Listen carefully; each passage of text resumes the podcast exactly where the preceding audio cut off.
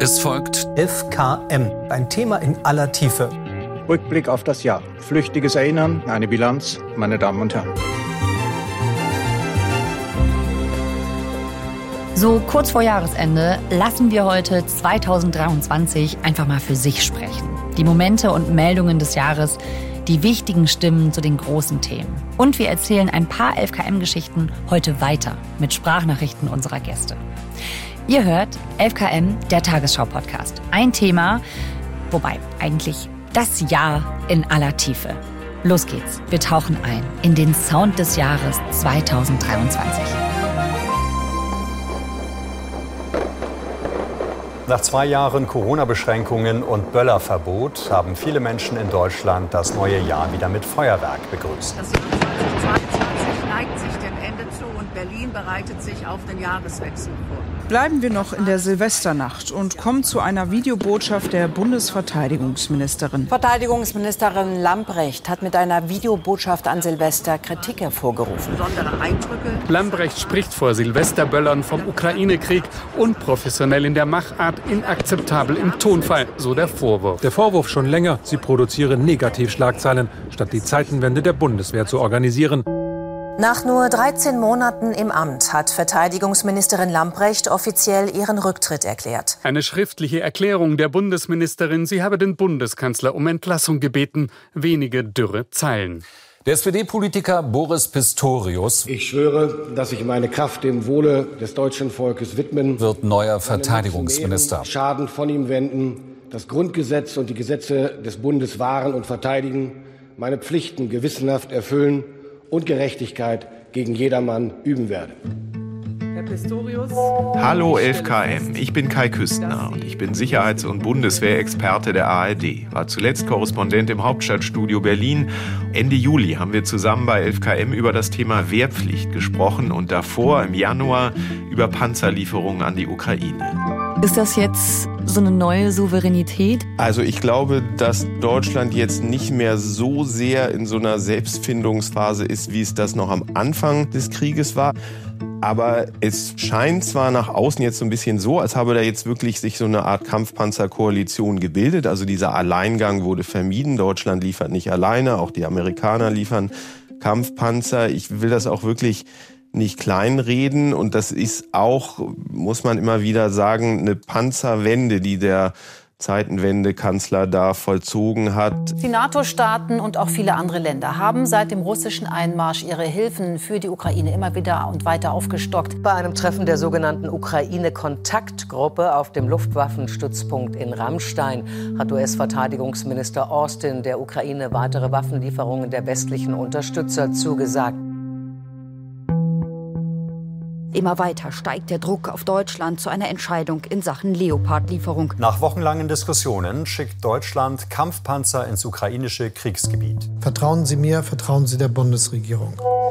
Da habe ich mich dabei ertappt, dass ich so eine Art Déjà-vu-Erlebnis hatte. Damals bei 11KM haben wir uns ja gefragt, warum insbesondere der Kanzler Monate, wertvolle Monate hat verstreichen lassen, bis er sich zur Lieferung von Leopard 2 Kampfpanzern durchringen konnte. Spätestens ab Sommer hatten wir dann eine ganz ähnliche Debatte zu Taurus Marschflugkörpern, die die Ukraine schnell gebraucht hätte und die dann nicht kamen, obwohl die USA ganz ähnliche weitreichende Raketen lieferten und ein Argument ja immer war, auch von Scholz, wir stimmen uns ganz eng ab. International abgestimmt handeln. Vor allem mit den Amerikanern. Keine Kampfjets, keine Bodentruppen. Bundeskanzler Scholz lehnt eine Lieferung von Taurus-Raketen an die Ukraine derzeit ab. Nach Informationen des ARD Hauptstadtstudios würden Deutschland und die Ukraine stattdessen über die Verstärkung der Flugabwehr und eine mögliche Lieferung von weiteren Patriot-Raketen sprechen. Das neue Paket umfasst unter anderem Sprengmunition, wie dringend die Armee im Kampf gegen Russland Waffen braucht, das zeigt ein Blick auf die Front, die sich seit Monaten kaum verändert. Und der Kampf um die Rückeroberung der jetzt von den Russen besetzten Stadt Bachmut hätte wohl nur dann Aussicht auf Angriffserfolg sollte der Westen genügend Kriegsgerät schicken.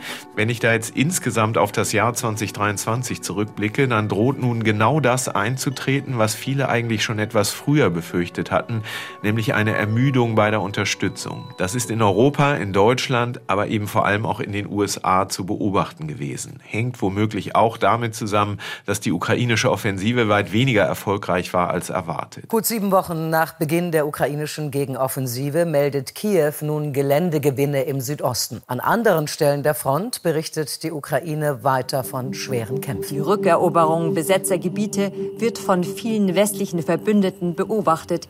Eine schwierige Lage für die Ukraine, so die Analyse eines Militärexperten. Der ukrainische Präsident Zelensky ist unterdessen in den USA eingetroffen. Er will dort für weitere Militärhilfe werben, die ihm viele Republikaner inzwischen verweigern wollen. Und erstmalig sind auch mehr als Haarrisse in der Unterstützerfront erkennbar. Im US-Kongress, wenn man sich die Blockade der Republikaner für ein Ukraine-Hilfspaket ansieht, oder auch der Widerstand von Ungarns Regierungschef Viktor Orban gegen ein 50 Milliarden Paket für die Ukraine, also innerhalb der EU. Das alles ist brandgefährlich für Kiew aus meiner Sicht. Die ukrainischen Soldaten an der Front kämpfen mit dem, was sie haben, in der Hoffnung voranzukommen. Für das kommende Jahr befürchte ich nun, obwohl die Menschen in Deutschland sicher allen Umfragen zufolge Waffenlieferungen an die Ukraine weiter wünschen, droht ein weiteres Erlahmen. Meine Sorge ist, Russlands Präsident Putin setzt genau darauf, dass er den längeren Atem hat. Er hat bislang 0,0 Abstriche bei seinen Kriegszielen gemacht. Und wenn er glaubt, gewinnen zu können, wenn er sieht, dass der Westen seinen Worten, wir helfen so lange wie nötig, diesen Satz hören wir ja immer wieder, eben keine Taten mehr folgen lässt, dann werden Verhandlungen, dann wird Frieden eben gänzlich unwahrscheinlich. I'm deeply proud to welcome Finland as a full-fledged member of our alliance. And I look forward to also welcoming Sweden as soon as possible. In Deutschland hat am Morgen das bislang größte Luftwaffenmanöver seit Gründung der NATO begonnen. Air Defender 23. Zusammen mit Verbündeten übt das Militärbündnis knapp zwei Wochen lang den Ernstfall. Es ist natürlich eine massive Präsenz. Das ist auch wichtig, ein deutliches Signal gegenüber Russland zu senden. Frieden gibt es, wenn unsere Ziele erreicht sind. Die haben sich seit Beginn nicht geändert. Entnazifizierung und Demilitarisierung der Ukraine und ein neutraler Status. Verhandeln zu Moskaus Bedingungen, sonst löse man das Ganze militärisch, droht Putin. Man habe hunderte ukrainische Panzer zerstört. Auch so könne man demilitarisieren. Und noch weiter gedacht, sollte Putin wirklich diesen Krieg gewinnen, sollte er sehen, das funktioniert ja mit meinem militärischen Imperialismus, dann wird es in Europa und damit auch für uns langfristig sehr, sehr viel bedrohlicher und unsicherer. Klingt nicht so toll als Ausblick für 2024, ich weiß, aber so ein Szenario ließe sich ja noch verhindern.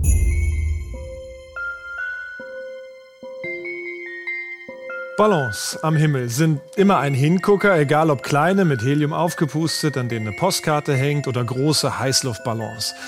Aber bei diesem hier muss man schon zweimal hingucken, um ihn überhaupt als Ballon zu erkennen. Sie geben weiter Rätsel auf die unbekannten Flugobjekte über Nordamerika. Spionage war vermutet worden, das hat sich wohl eher nicht bestätigt. Aliens, auch das wurde verneint. Auch Kanada meldete einen ähnlichen Vorfall aus seinem Luftraum. UFOs, unidentifizierte Flugobjekte. Bei der NASA gibt seit kurzem einen eigenen Direktor für das Thema und der macht sich jetzt auf die Suche nach echten UFOs. Also, also UFOs sind jetzt officially a thing, ja? UFOs sind officially a thing, aber das sollte man jetzt vielleicht auch gleich ganz sagen, Aliens sind nicht officially a thing. Okay. Ganz wichtig. Okay, Betonen alle Beteiligten immer sehr dezidiert. Nur weil das ein UFO ist, heißt das nicht, dass das eine, ja schon fast retro, eine fliegende Untertasse ist, wo ein kleines grünes Männchen drinnen sitzt. Der Ballon soll so groß sein wie drei Linienbusse. Die US-Regierung verfolgt einen Überwachungsballon, der sich in großer Höhe über den Vereinigten Tausende Amerikaner verfolgen den Weg des Ballons hier über etwa Kansas. Mittlerweile ist er in North Carolina angekommen und driftet Richtung Atlantik. Und Wahnsinn. Ja. Du bist da, glaube ich, schon abgestumpft. Ich bin völlig fasziniert davon. Ich könnte da stundenlang mit, mit Popcorn vorsitzen und mir angucken, wo Leute die UFOs gesehen haben. Vor allen Dingen da, wo es noch nicht geklärt ist. Äh, Das ist ja, das ist ja ein Rätsel. Kurz nach 14.30 Uhr Ortszeit Treffer über dem Atlantik. Zwei Kampfjets der US Air Force holen den chinesischen Ballon vom Himmel.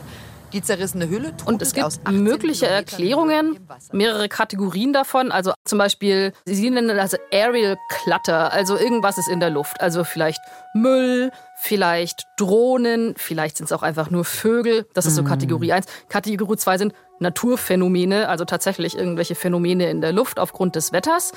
Dann gibt es auch eine mögliche Erklärung, zum Beispiel, wenn die US-Regierung oder die Industrie geheime Technologie in der Luft testet. Ja. Es könnte auch ja, sich um auskundschaftende Geräte anderer, nicht ganz so befreundete Nationen handeln. Der Verdacht Spionage.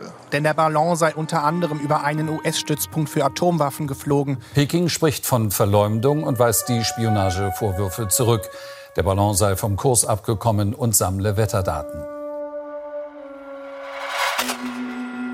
Der Zustand der Anlage, der ist ja top. Der ist ja immer alles auf den neuesten Stand gebracht und gewartet worden. Das ist für mich eigentlich unerklärlich, wie man sowas nach ein bisschen über 30 Jahren abschalten kann. Nach rund sechs Jahrzehnten endet in Deutschland heute die Ära der Stromerzeugung aus Atomenergie. Dann werden die letzten drei verbliebenen Atomkraftwerke in Deutschland vom Netz gehen. Eine energiepolitische Zäsur nach mehr als 60 Jahren endet damit das Zeitalter der Atomenergie hierzulande.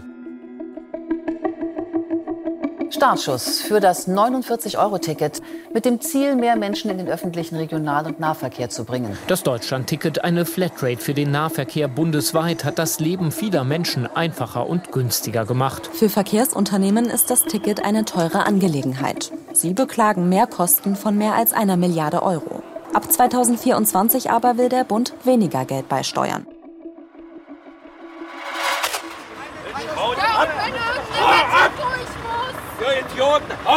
Ihre Hände sind am Asphalt festgeklebt. Die Folge lange Staus im westlichen Stadtgebiet. Seid wirklich die letzte Generation, das allerletzte, die letzte Scheiße seid ihr. Mitglieder der Gruppe Letzte Generation haben ihre Blockadeaktionen in mehreren Städten fortgesetzt. Sie klebten sich auf Straßen fest, um gegen die ihrer Ansicht nach unzureichende Klimapolitik der Bundesregierung zu protestieren. Es tut mir leid, dass ich die Menschen im Alltag unterbreche, aber es ist notwendig, damit wir endlich in den Krisenmodus kommen. Und wenn wir hier auf der Straße sind, dann können wir nicht mehr ignoriert werden. Mit einer Razzia sind Polizei und Staatsanwaltschaft in mehreren Bundesländern gegen Klimaaktivisten der Gruppe Letzte Generation vorgegangen. Die Generalstaatsanwaltschaft München verdächtigt die Gruppe, eine kriminelle Vereinigung gegründet zu haben. Und dann wurde jedes Zimmer einzeln durchsucht, alle Schränke. Ja, es wurde auch einiges sichergestellt. Was denn? Handys, USB-Sticks, Festplatten, aber auch Aktionsmaterial, also Plakate, Flipchartblätter, Sekundenkleber, Sitzkissen und Wärmepads. Sitzkissen? Warum Sitzkissen? Die Aktivisten der letzten Generation haben bei den Aktionen teilweise ein Sitzkissen dabei, wo sie sich dann auf die Straße setzen, dass es gemütlicher ist sozusagen. Waren diese Sitzkissen, die Sie mitgenommen haben, wirklich im Einsatz oder haben die denen jetzt einfach nur die Sitzkissen zu Hause weggenommen? Ich weiß es ehrlich gesagt nicht. Okay, schade. Hallo 11KM. Ich bin Georg Schwarte, ich bin politischer Korrespondent hier im ARD Hauptstadtstudio in Berlin und äh, war im September zuletzt bei 11KM. Jetzt war ja letztens im August die Kabinettsklausur, also Treffen der Bundesregierung Mhm. in Meseberg. Vor allem Wirtschaft und Digitalisierung stand da auf dem Plan. Äh, Was konnte man da sehen, wie es aussieht gerade in der Ampel und wie es vielleicht auch weitergeht ab jetzt? Naja, man konnte, wenn man wollte, ein paar desillusionierte Ampelpolitiker erleben. Hubertus Heil. Wir haben damals eine gute halbe Stunde über die Halbzeit für die Ampelkoalition gesprochen. Was hat sie denn schon hinbekommen? Lass uns mal Kassensturz machen. Ja, der Kassensturz, äh, den gab's gerade. Den hat äh, die Bertelsmann Stiftung beispielsweise auch vorgenommen. Fortschrittskoalition, so waren sie ja damals angetreten. Alles sollte anders, besser, kommunikativer, harmonischer und ja eben auch fortschrittlicher werden. Das war der Anspruch. Mir ist ganz wichtig, dass äh, wir uns an das dem orientieren bei dem, was wir als Regierung machen, was wir in unseren Koalitionsvertrag geschrieben haben. Die Ampelkoalition sucht weiter nach einem Kompromiss im Streit über das geplante Heizungsgesetz. Bundeskanzler Scholz verteidigte das Vorhaben erneut. Kritiker bemängeln bei den Plänen eine zu starke Fokussierung auf den Einsatz von Wärmepumpen. Es muss am Ende ein praktikables und bezahlbares Gesetz sein.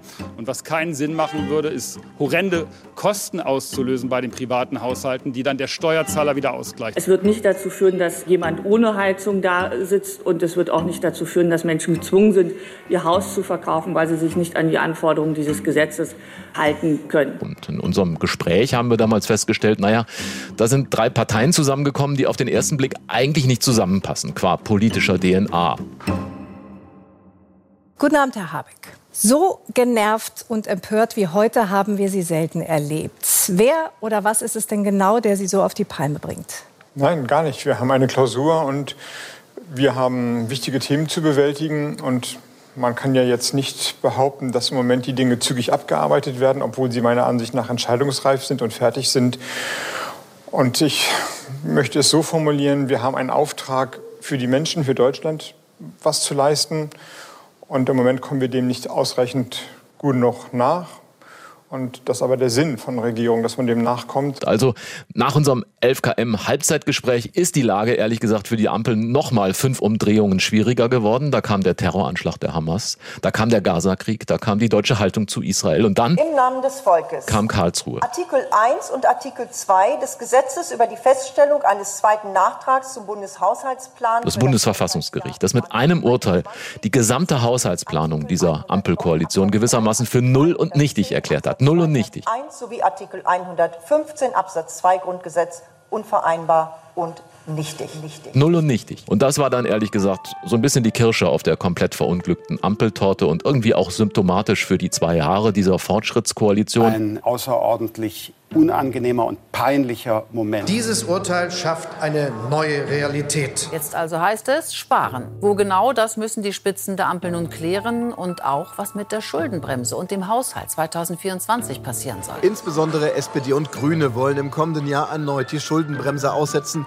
und sie dann auch reformieren. Und daraus erwächst jetzt die große Verantwortung, reinen Tisch zu machen. Ich möchte sagen, es ist auch eine Frage der Ehre. Also, das Jahr 2023 für diese Ampel ein echtes Katastrophenjahr. Und die Haushaltskrise, das ist die größte Krise für die Ampel bisher, denn dieser Haushaltsstreit, der hat auch einen Webfehler dieser Ampelkoalition aufgezeigt, der vielleicht einfach in der Euphorie Ampel, das wird anders, das kann ja auch spannend sein, so ein bisschen aus dem Blick geraten war. Die Ampelkoalition aus SPD, Grünen und FDP regiert nun schon seit genau zwei Jahren und die Bürgerinnen und Bürger, die sind derzeit extrem unzufrieden damit. Aktuell sind nur noch 17 Prozent mit der Arbeit der Bundesregierung zufrieden. Die drei haben nämlich alle politischen Unterschiede, die es gab zwischen den Sozialstaatsrettern, so nenne ich sie mal von der SPD, den Klimarettern Grüne und den Steuerzahler Robin Hutz von der FDP. Die haben alles mit Staatsknete zugeschüttet. Es gab für jeden was. Und das ist ihnen mit ihrem Haushaltstrick jetzt auf die Füße gefallen. Und jetzt zum Ende des Jahres mussten sie wirklich nächtelang, buchstäblich nächtelang zusammensitzen, um so gerade eben zu verhindern, dass aus dieser Haushaltskrise eine Regierungskrise wird. Die Ampelparteien haben sich darauf geeinigt, wie sie das Milliardenloch im Haushalt 2024 schließen wollen. Der Durchbruch kam offenbar früh am Morgen, nachdem die Nacht über durchverhandelt worden war. Ehrlich gesagt, ganz unabhängig von den Ergebnissen, vom politischen Handwerk. Ich habe ziemlichen Respekt vor der schieren Arbeitsleistung dieser Ampelkoalition, der physischen Durchhaltekraft auch eines Kanzlers. Ja, das ist natürlich kein politisches Kriterium, aber manchmal darf man ja auch als politischer Beobachter hier in Berlin auch daran erinnern, das sind Menschen, die müssen auch mal schlafen. Heute hat es sich, glaube ich, zu Ende geruckelt. Hinterher kommt es darauf an, dass alle sagen, so kann es gehen, ich glaube dran und ich bin dabei. Naja, und das nächste Jahr, da würde ich dann sagen, viel Glück, liebe Ampel drei Landtagswahlen im Osten. Eine Europawahl, die für die SPD vermutlich noch katastrophaler werden dürfte als die letzte. Und insofern, fürs nächste Jahr sehe ich für diese Ampel kein Durchatmen, sondern ein drittes Jahr Ampel in absoluten Krisenzeiten. Alles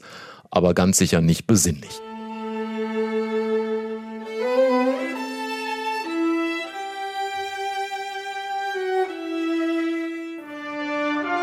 Die Edwards-Krone mit über 400 Edelsteinen zieht vor ihm in die Westminster Abbey. Dann beschreitet Charles III. den Weg zur Krönung. Von den vielen religiösen Elementen findet der wichtigste Akt auch dieses Mal im Verborgenen statt. Die Salbung mit heiligem Öl, begleitet von Händels Krönungshymne, die rituelle Übertragung der Macht. Auf dem jahrhundertealten Krönungsstuhl empfängt Charles die Edwards-Krone. Ein prüfender Blick des Erzbischofs, ein leises Lächeln vom König. God save the King! God save the man muss natürlich irgendwie gucken, dass es nicht überhand nimmt oder dass es finanzierbar ist, aber natürlich ist es was Besonderes. Und, ja. äh, es muss der, diese Waage haben. Wenn, ne? wenn der Monarch zur Krönung auf dem Fahrrad radelt, ähm, äh, dann würdest du dich auch nicht auf die Couch setzen und dir das angucken, oder? oder Wahrscheinlich doch? trotzdem, aber ja, gut, aber ich verstehe total, was du meinst. Die Kutsche anzugucken ist doch dann doch irgendwie ein bisschen cooler, oder? Ja, es ist auch einfach ein großes Ereignis und ja. ein bisschen zeremoniell, ein bisschen Prunk äh, darf dazugehören. Hallo 11KM, hier ist Christian Schiffer. Ich leite die Netzwelt bei BR24. Also künstliche Intelligenz ist so das Tech-Thema des Jahres 2023 gewesen. Es hatte sich eigentlich schon auch abgezeichnet im letzten Jahr. Künstliche Intelligenz hat viele Gesichter. Von Algorithmen gesteuert, mit Daten gefüttert, verändert sie unsere Wahrnehmung, unser Leben uns. Egal, ob wir zukünftig telefonieren, da wird die KI zwischengeschaltet sein, ob wir zu Hause unseren Küchengeräte bedienen, beim Autofahren. Es ist ein Computerprogramm, das fast wie ein Mensch auf Fragen antwortet. Zum Beispiel, wie man Probleme beim Programmieren lösen könnte. ChatGPT hilft diesem IT-Unternehmen beim Arbeiten. Ich war dieses Jahr zweimal bei 11KM, als wir ChatGPT zum bayerischen Abitur March, geschickt haben. We followed that up with the launch of GPT-4. Still the most capable model out in the world. ChatGPT can now see, hear and speak. Die Revolution kommt ganz unscheinbar daher. Was ChatGPT kann, sieht man dem System auf den ersten Blick nicht an. Also Medizinabschluss, Jura, kein Problem. Aber das bayerische Abi, das ist der ja, also Endgegner. Also ich, ich wohne natürlich in Bayern. Ich habe das bayerische Abitur, deswegen war das naheliegend. Aber die Idee war natürlich auch, dass im Abitur kommen ja verschiedene Fächer dran. Mhm. Das heißt, du kannst dann auch so ein bisschen gucken, was kann ChatGPT besonders gut und was kann ChatGPT besonders schlecht.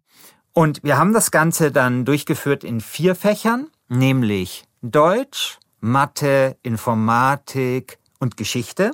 Wir haben echte Lehrer aus Fleisch und Blut, muss man, glaube ich, immer bei solchen Sachen dazu sagen jetzt, gebeten, das für uns zu korrigieren, als sei es ein wirkliches Abitur eines Schülers, das er abgegeben hat. Die Lehrer wussten auch, dass das eine KI abgegeben hat. Im Januar, damals ist ChatGPT noch überall mehr oder weniger durchgefallen. Und dann haben wir es nochmal gemacht im Mai. Da gab es eine neue Version von ChatGPT.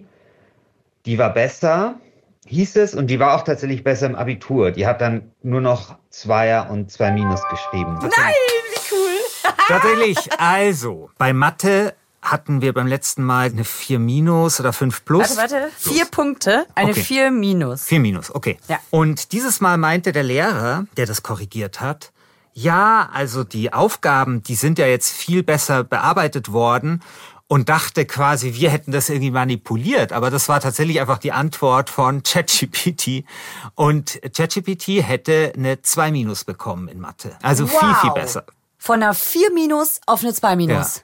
Also in ganz wenigen Monaten. Also nur in ein paar Monaten. Also das, ist das hätte ich mir als Schüler auch geträumt, dass ich mich in so kurzer Zeit ja. so stark verbessere. Ja. Ihre Computer entwickeln Dinge ähnlich wie es das menschliche Gehirn tut. Sie lernen und verarbeiten gigantische Datenmengen, können so zum Beispiel gefährliche Anleitungen liefern. Viele Unternehmen versuchen, das nächste große Ding in Sachen KI zu machen versuchen, neue Sprachmodelle zu entwickeln, neue Anwendungen. Führende Hersteller von Software mit künstlicher Intelligenz haben zugesagt, ihre Entwicklungen systematisch auf Risiken zu prüfen. Nach einem Treffen mit US-Präsident Biden gingen Unternehmen wie Google und Microsoft eine entsprechende Selbstverpflichtung ein. KI-Anwendungen haben zuletzt enorme Fortschritte gemacht. Weltweit wird aber auch über wachsende Gefahren diskutiert. Es gibt eine unglaubliche Bewegung in diesem ganzen Feld Es gibt jetzt mittlerweile nicht nur ChatGPT, es gibt von Google auch Google Bart. Elon Musk hat irgendwie auch ein eigenes Sprachmodell und so weiter und so fort. Nicht der Mensch, sondern die KI wird kreativ. Es entstehen neu zusammengesetzte Videos und Bilder. Fälschungen, die immer schwerer als solche zu erkennen sind.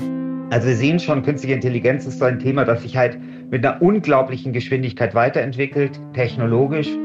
Und die Gesellschaft und die Politik, die kommen da nur schwer hinterher. Politiker der Ampelkoalition haben sich für klare Regeln im Umgang mit künstlicher Intelligenz ausgesprochen. Bei einem Gipfeltreffen zur künstlichen Intelligenz haben Vertreter von rund 30 Staaten und Unternehmen über Risiken der neuen Technologie beraten. Also passiert eine ganze Menge. Aber natürlich nehmen auch die ganzen Diskussionen zu rund um KI. Die Sorge, dass KI unkontrollierbar wird, reicht in viele Bereiche. Also die Frage, gilt, macht uns KI alle arbeitslos? Kann eine KI auch außer Kontrolle geraten? Ist das vielleicht irgendwie auch gefährlich? Künstliche Intelligenz im Krieg.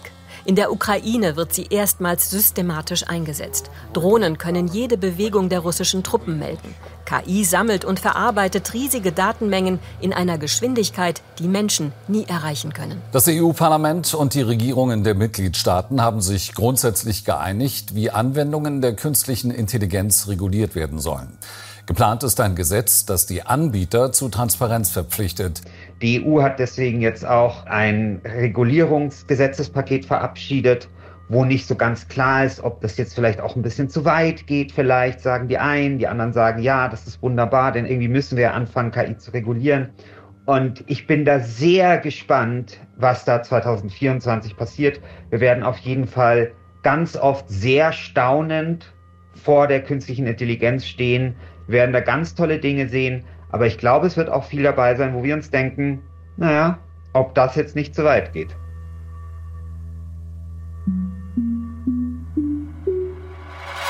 Mit einer groß angelegten Aktion suchen Rettungskräfte im Nordatlantik nach einem verschollenen Tauchboot. Sie wollten die Überreste der gesunkenen Titanic besichtigen. Dann riss der Kontakt zum Begleitschiff der Expedition ab. Die Suche nach dem verschollenen U-Boot ist ein Wettlauf gegen die Zeit. Die Atemluft an Bord reicht nur für 96 Stunden. Die fünf Insassen des vermissten Tauchboots Titan haben ihre Expedition wohl nicht überlebt. Die Küstenwache geht davon aus, dass das Tauchboot implodiert ist, möglicherweise schon beim Abstieg. Hi Barbie! Hi Ken! Es gibt wohl kaum ein Produkt, das allein farblich weltweit einen derart hohen Wiedererkennungswert hat. Was auch daran liegen mag, dass in ihrer perfekten Plastikwelt alles zunächst mal durch die rosarote Brille gesehen wird. Nun kommt die erste Realverfilmung über Barbie und Langzeitfreund Ken ins Kino. Wow, das ist die echte Welt. Und es ist die Vertreibung aus dem Paradies. Wieso starren mich die Männer so an? Ja, mich starren sie auch an. Der Film schafft es, den Popkulturmythos Barbie zugleich zu feiern und zu dekonstruieren. Gut so, aber ob Ken damit klarkommt? No voy a dimitir. No voy a dimitir. Der Chef des spanischen Fußballverbands Rubiales will nicht von seinem Amt zurücktreten. Rubiales steht schwer in der Kritik, weil er bei der Siegerehrung der Fußballweltmeisterschaft eine Spielerin gegen ihren Willen auf den Mund geküsst hatte. Der Kuss auf den Mund einer Spielerin nach dem Titelgewinn der spanischen Fußballfrauen sei einvernehmlich gewesen. Gegen den Sänger der Band Rammstein, Till Lindemann, sind schwerwiegende Vorwürfe erhoben worden. Mehrere junge Frauen berichten nach Recherchen von NDR und Süddeutscher Zeitung von Machtmissbrauch und sexuellen Übergriffen am Rande von Konzerten.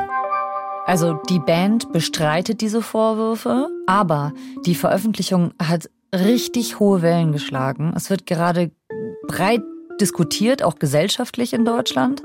Und es ist eben nicht vorbei. Inwiefern ist diese Recherche anders als andere? Ja, also einmal muss man ja sagen, wir sprechen mit ganz vielen Frauen darüber mhm. und versuchen dieses Muster auch zu belegen und zu schauen, gibt es mehrere Frauen aus mehreren Städten, die nichts miteinander zu tun haben, die die gleichen Dinge beschreiben und können wir das dann äh, aufschreiben. Und das ist so, dieses System der Rekrutierung, das haben uns mehrere Frauen tatsächlich ähnlich oder gleich laut beschrieben. Wir haben mit mehr als einem Dutzend Frauen gesprochen. Und es gibt halt auch ein zweites Level an Vorwürfen. Und das sind Frauen, die sagen, ja, wir haben äh, sexuelle Handlungen mit, mit Till Lindemann gehabt. Wir hatten mutmaßlich Sex mit Till Lindemann Ein ehemaliger US-Präsident auf einem Polizeifoto, das hat es bisher noch nicht gegeben. Doch wie so oft sorgt Donald Trump erneut für ein Novum. Gegen Ex-US-Präsident Trump ist zum vierten Mal Anklage erhoben worden. Wegen Wahleinmischung muss er sich in Georgia vor Gericht verantworten. In den USA erregt ein Polizeifoto von Ex-Präsident Trump Aufsehen. Er musste sich in einem Bezirksgefängnis in Atlanta ablichten lassen, wo Trump wegen Wahlbetrugs angeklagt ist. Anschließend kam Trump gegen eine Kaution frei und nutzte das Foto für Wahlwerbung. Trotz der vier Verfahren und möglicher Verurteilungen dürfte Trump dennoch im kommenden Jahr als Präsidentschaftskandidat antreten und auch Präsident werden. You would never abuse power as retribution against anybody. Except for day one. Meaning? I want to close the border and I want to drill. That's drill, not a, that's drill. that's not oh, no. that's not retribution. we love this guy. He says, "You're not going to be a dictator, are you?" I said, "No, no, no. Other than day one." Hallo FKM, ich bin Martin Schmidt, berichte aus dem ARD Hauptstadtstudio und ich war im Mai zuletzt bei 11KM. Okay, also das zahlt so ein bisschen auf diese Rolle, dieses Image ein. Äh, die wollen uns was und man will uns klein halten. Vielleicht so ein bisschen Underdog-Image, kann man sagen, ne? Ja, es gibt einfach auch total viele, die wollen ja die AfD wählen, weil es die einzigen sind, die sie wählen können um die anderen zu ärgern. Wir haben damals über die AfD gesprochen. Die beobachte ich hier in Berlin vor allem für die Tagesschau und die Tagesthemen intensiv. Und seitdem hat sich einiges getan. Vielleicht weil auch das so ein bisschen zum Markenkern gehört, kann man das sagen? Ja, ich, die AfD selber versucht es ja auch immer zu verkaufen als etwas sehr Positives. Wir sind eben basisdemokratisch, bei uns darf man sich noch streiten. Vor allem gab es mitten im Sommer zwei lange Wochenenden in Magdeburg, an denen die AfD ihre Europawahlliste gewählt hat. Und da habe ich mehrere Tage gesessen, bis in die Nacht hinein mit angehört, wie die Bewerber in ihren Reden heftig ausgeteilt haben, weit über rote Linien hinaus. Perspektivisch ab 2025 kommt der Bundeskanzler oder die Bundeskanzlerin aus diesem Saal, aus der AfD. Besonders hängen geblieben ist bei mir Irmhild Bosdorf, die ist auf Listenplatz 9 gewählt worden. Deutschland befindet sich im Abwärtsstrudel. Der Plan von Wirtschaftsminister Robert Habeck geht auf. Der Und die sagte, was wir wirklich fürchten müssten, sei nicht der menschengemachte Klimawandel, sondern der menschengemachte Bevölkerungswandel. Angeblich solle das alte Europa in eine Siedlungsregion für Millionen Afrikaner und Araber umgewandelt werden. Die Lösung lautet Remigration. Millionenfache Remigration. Solche rechtsextremen Verschwörungserzählungen von einem angeblichen Bevölkerungsaustausch, der auch in Deutschland stattfindet, die waren da allgegenwärtig und auch vieles andere mehr. Für mich als Beobachter hat es so viel offen ausgesprochenen Hass und Hetze noch nicht gegeben. Hinter vorgehaltener Hand oder von Einzelnen gab es natürlich schon immer solche Verschwörungserzählungen in der AfD, aber dass ein ganzer Parteitag applaudiert hat und vor allem niemand mehr widerspricht, das ist schon etwas, was mir schwer zu denken gegeben hat, zumal es der AfD laut Umfragen überhaupt nicht schadet, sich komplett ins Rechtsextreme zu verabschieden. Der Verfassungsschutz sieht sich nach der Europawahlversammlung der AfD in seiner Einschätzung der Partei bestätigt. Der radikal rechte Flügel hat sich durchgesetzt und Verfassungsschutzpräsident Thomas Haldenwang stellt fest, gemäßigtere Stimmen hätten keine Rolle mehr gespielt, weder bei der Aufstellung der Europawahlkandidaten noch bei vielen Redebeiträgen. Wenn jetzt am Sonntag Bundestagswahl wäre, dann käme die SPD auf 16 Prozent. Und Ein Punkt weniger. wenn ich insgesamt auf das Jahr 2023 blicke, dann ist es eben genau das. Die hohen Umfragewerte scheinen eben keine Momentaufnahme mehr. Die Partei ist laut Deutschland-Trend in dem Jahr von 14 Prozent auf über 20 Prozent geklettert. Die AfD kann sich noch mal um einen Punkt verbessern, kommt auf 22 Prozent. Der Bestwert, den wir hier für die AfD im Deutschland-Trend gemessen haben. Und sie hat auch bei den Landtagswahlen in Hessen und Bayern sehr gut abgeschnitten. Die AfD agiert in den Parlamenten weitestgehend isoliert und doch ist sie nach den Erfolgen im Osten der Republik nun auch im Westen angekommen. In Hessen zweit, in Bayern drittstärkste Partei und stellt in beiden Landesparlamenten wohl die Oppositionsführer. Mehr als 1000 Seiten lang sind die Gutachten, die belegen sollen, dass es bei der AfD tatsächlich Anhaltspunkte für Bestrebungen gegen die freiheitliche demokratische Grundordnung gibt. Der Bundesverfassungsschutz stuft die AfD als Verdachtsfall ein. Drei Landesverbände gelten mittlerweile schon als gesichert rechtsextrem. Der sächsische Verfassungsschutz hat den Landesverband der AfD als gesichert rechtsextremistisch eingestuft. Die Behörde hatte die Partei zuvor jahrelang beobachtet. Die Prüfung habe, Zitat, unzweifelhaft ergeben, dass der AfD-Landesverband verfassungsfeindliche Ziele verfolge. Sachsen, Sachsen-Anhalt und Thüringen. Dazu noch die junge Alternative, die ebenfalls als Verdachtsfall eingestuft wird. Die Umfragewerte, die verändern sich nicht nach unten. Es scheint, ein großer Teil der Wähler will die AfD offenbar nicht, trotz der radikal rechten Ausrichtung, sondern eben gerade deswegen. Äh, wenn ich aufs nächste Jahr schaue, im Mai sind dann Europawahlen. Der Spitzenkandidat der AfD, Maximilian Krah, der dürfte noch für einige Schlagzeilen sorgen. Dann stehen eben noch weitere Landtagswahlen an. In Thüringen und in Sachsen könnte die AfD zur stärksten Kraft werden. Sie hält sogar für realistisch, mittlerweile selbst am Ende eine absolute Mehrheit bekommen zu können, um sogar einen Ministerpräsidenten zu stellen. Das mal dahingestellt.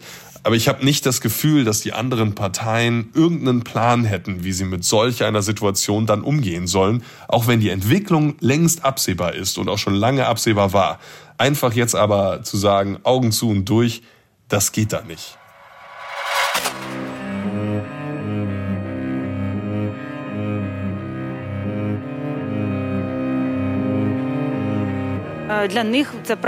Es ist ein Abnutzungskrieg. Die Erwartungen an die Offensive konnten nicht erfüllt werden. Ein Ende nicht in Sicht.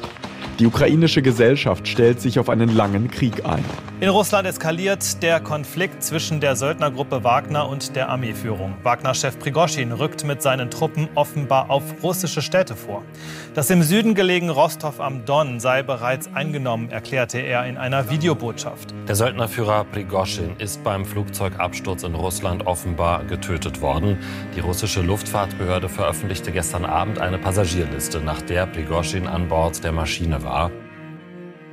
Hallo 11KM, hier ist Christina Nagel aus dem ARD-Hörfunkstudio Moskau. Im November haben wir bei 11KM über das System Putin gesprochen. Ein System, das uns, wenig überraschend, erhalten bleiben wird. Der russische Präsident hat inzwischen offiziell angekündigt, dass er im kommenden Jahr wieder kandidieren wird. Dass er wiedergewählt wird, steht außer Frage. Wichtig ist allerdings das Wie. Über 90 Prozent hält der Kreml-Sprecher für möglich. Und dass das auch so kommt, daran wird gerade mit Hochdruck gearbeitet. Was habt ihr da gemacht? Warum wart ihr in diesem Urwald? Diese Region haben wir uns in unserer Recherche ausgesucht, weil sie tatsächlich so ein Hotspot ist der rumänischen Holzmafia, die da eben illegal Bäume abschlägt. Da geht es um 20 Millionen Kubikmeter im Jahr. Das ist wirklich, wirklich ein riesiger Faktor und natürlich wow. eine riesige Gefahr für diese schönen, tollen Wälder.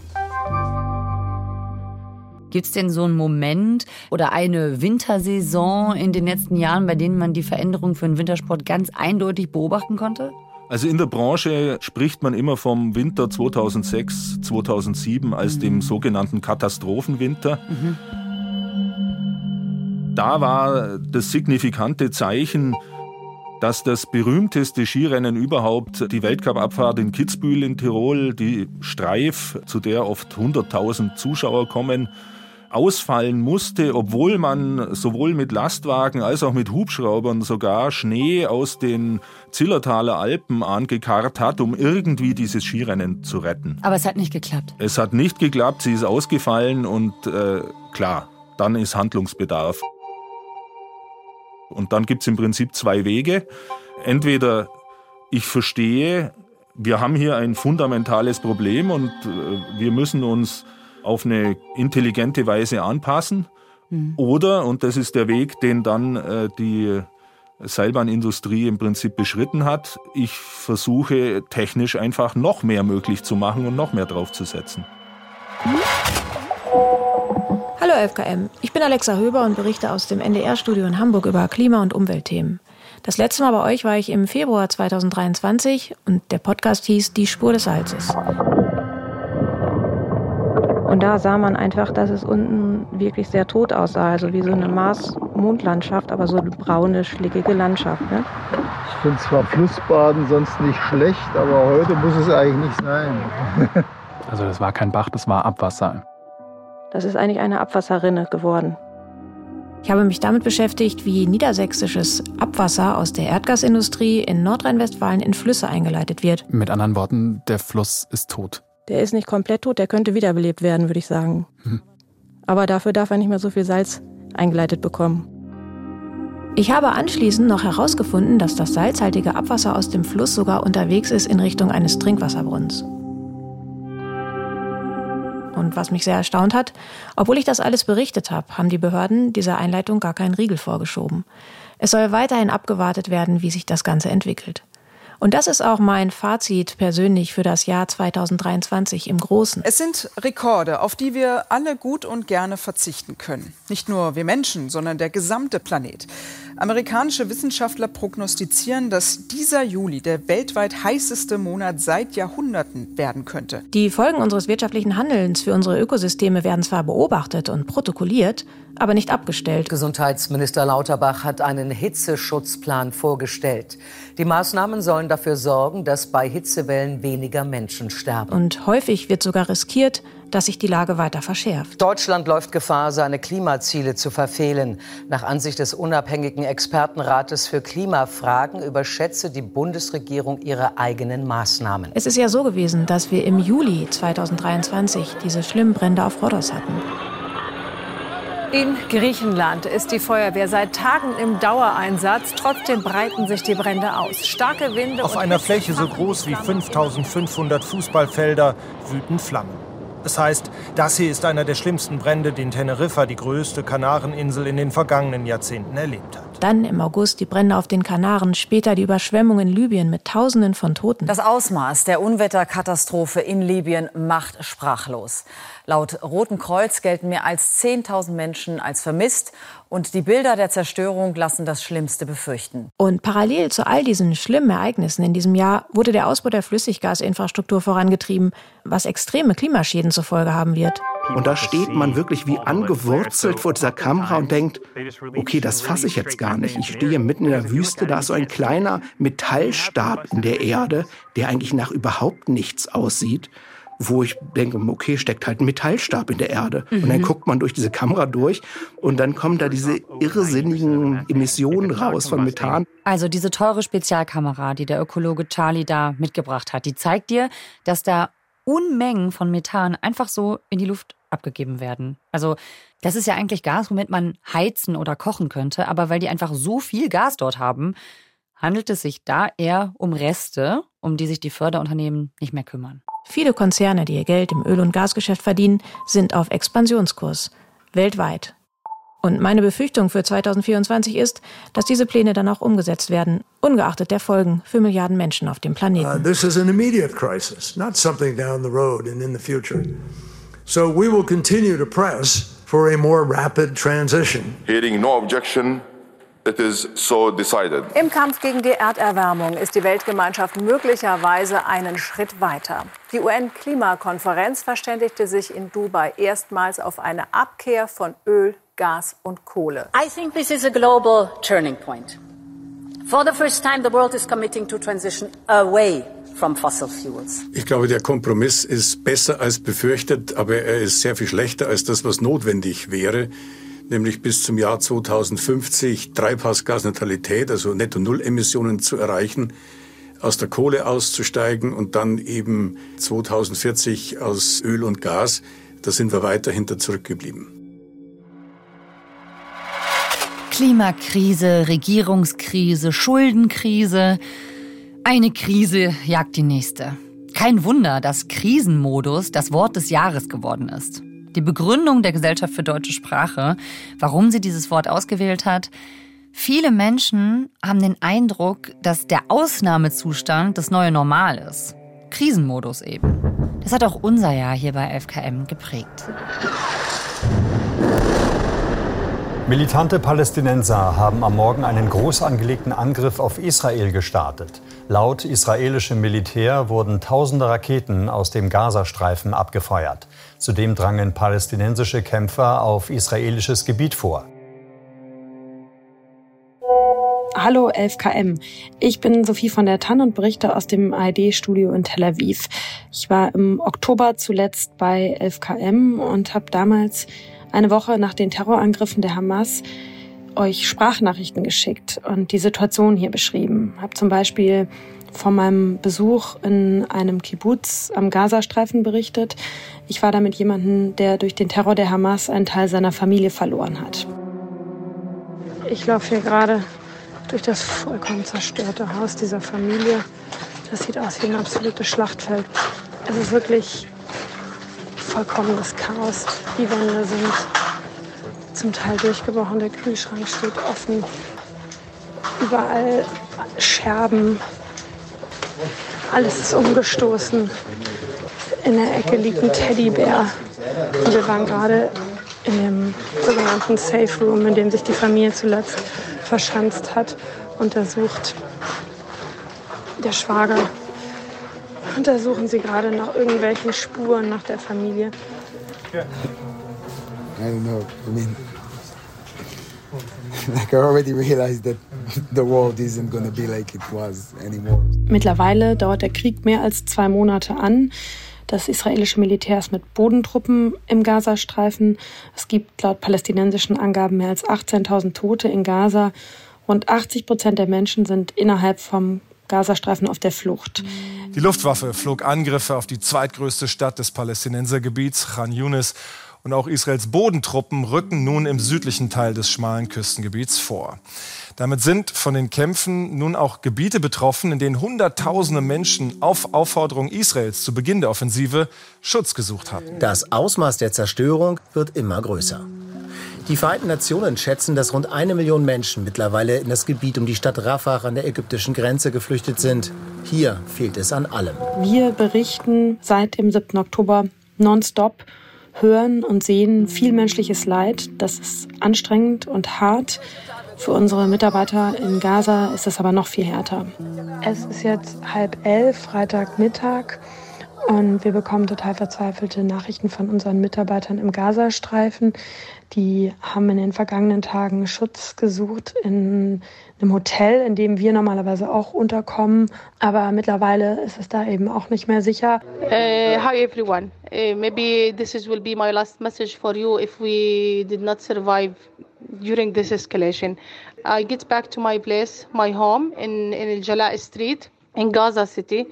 I don't think I will leave the city, and there is no guarantee that are, we are not going to be bombed by the Israeli airstrike.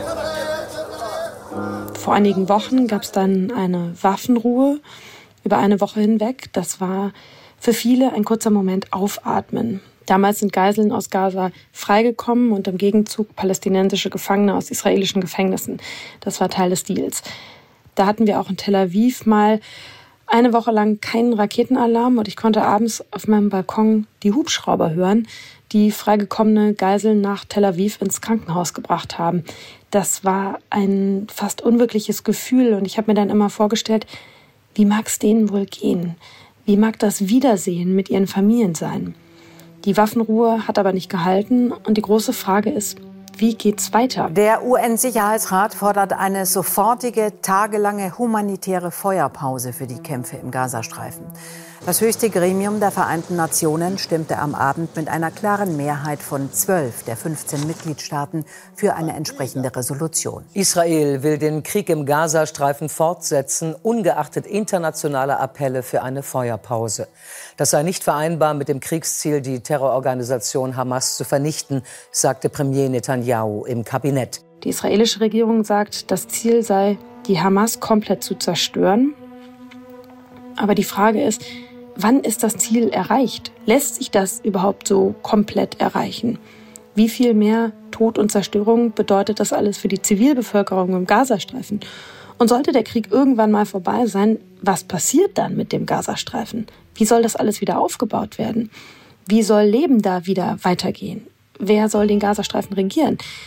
Diese Fragen scheinen aber gerade noch sehr weit weg. Ich hoffe, wie viele andere auch, dass dieser Krieg bald vorbei ist aber ich befürchte, dass das noch dauern kann und dass dann eben andere Fragen im Raum stehen werden, auf die es bisher eigentlich keine Antworten gibt. Das war 2023, der Sound des Jahres bei 11KM, der Tagesschau-Podcast.